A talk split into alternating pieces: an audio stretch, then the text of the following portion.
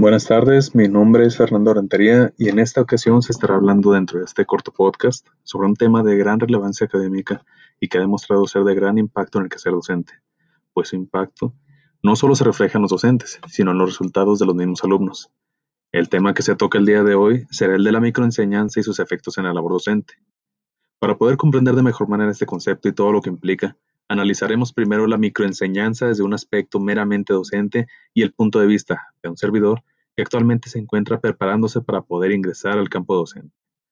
De este modo, comenzamos con el análisis de este tema.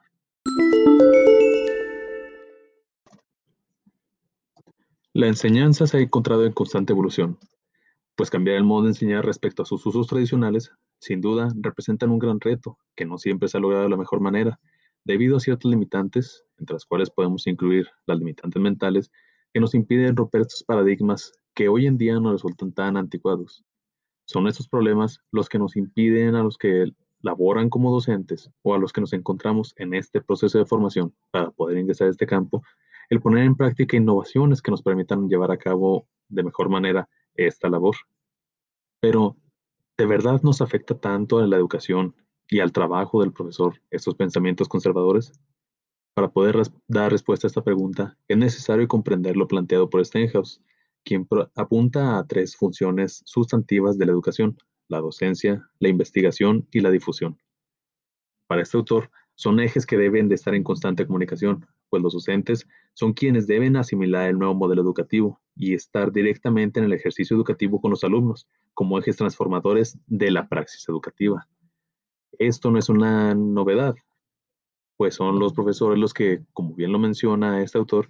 tienen que bajar esta información directamente a los alumnos y de esta manera ponerla en práctica con los mismos. De este mismo modo, los alumnos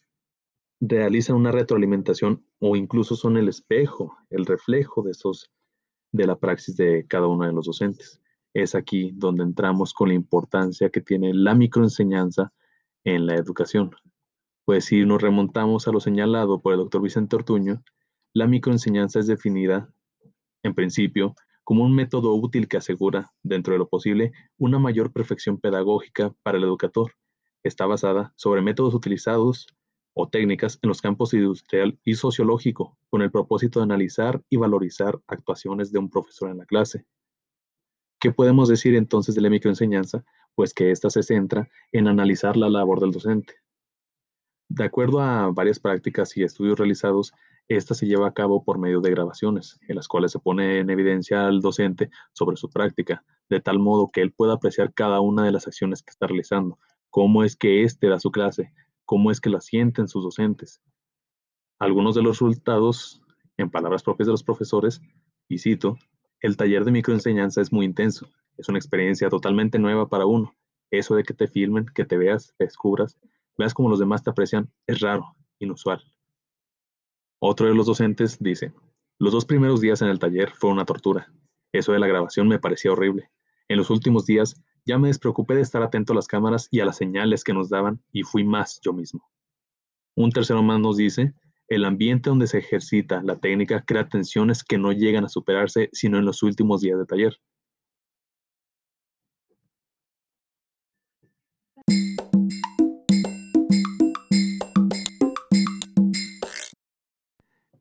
Pequeño espacio de tres minutos pudimos analizar algunos de los aspectos más relevantes respecto a la microenseñanza y la relación que tiene con la preparación del docente,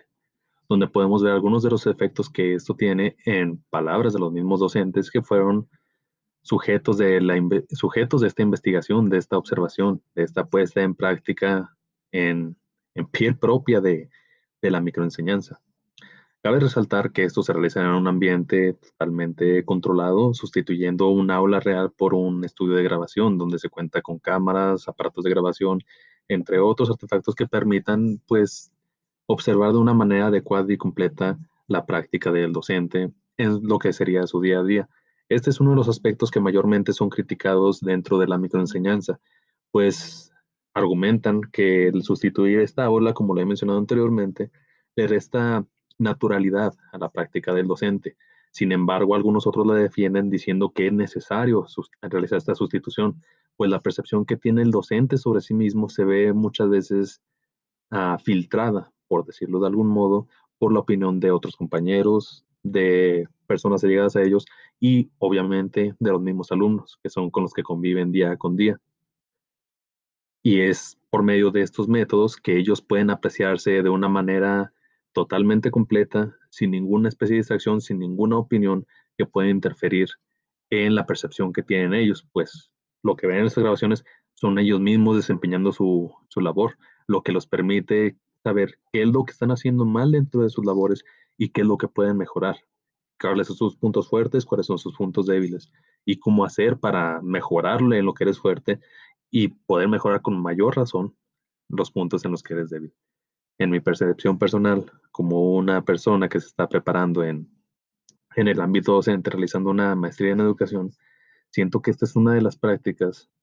que no deberían de morir en ningún momento. Al contrario, deben de realzarse y realizarse con una mayor regularidad en cada uno de los institutos educativos, tanto a nivel nacional como a nivel global. Pues el poder tener el acceso a esta perspectiva de ti, a una perspectiva tan real de cómo realizas tu labor y poder comprender realmente qué es lo que haces bien y lo que haces mal, es de gran riqueza en cuanto al conocimiento propio y de tu labor para poder mejorarlo. Y esta mejora en tu labor, en tus prácticas, al fin y al cabo es algo que se verá reflejado obviamente en ti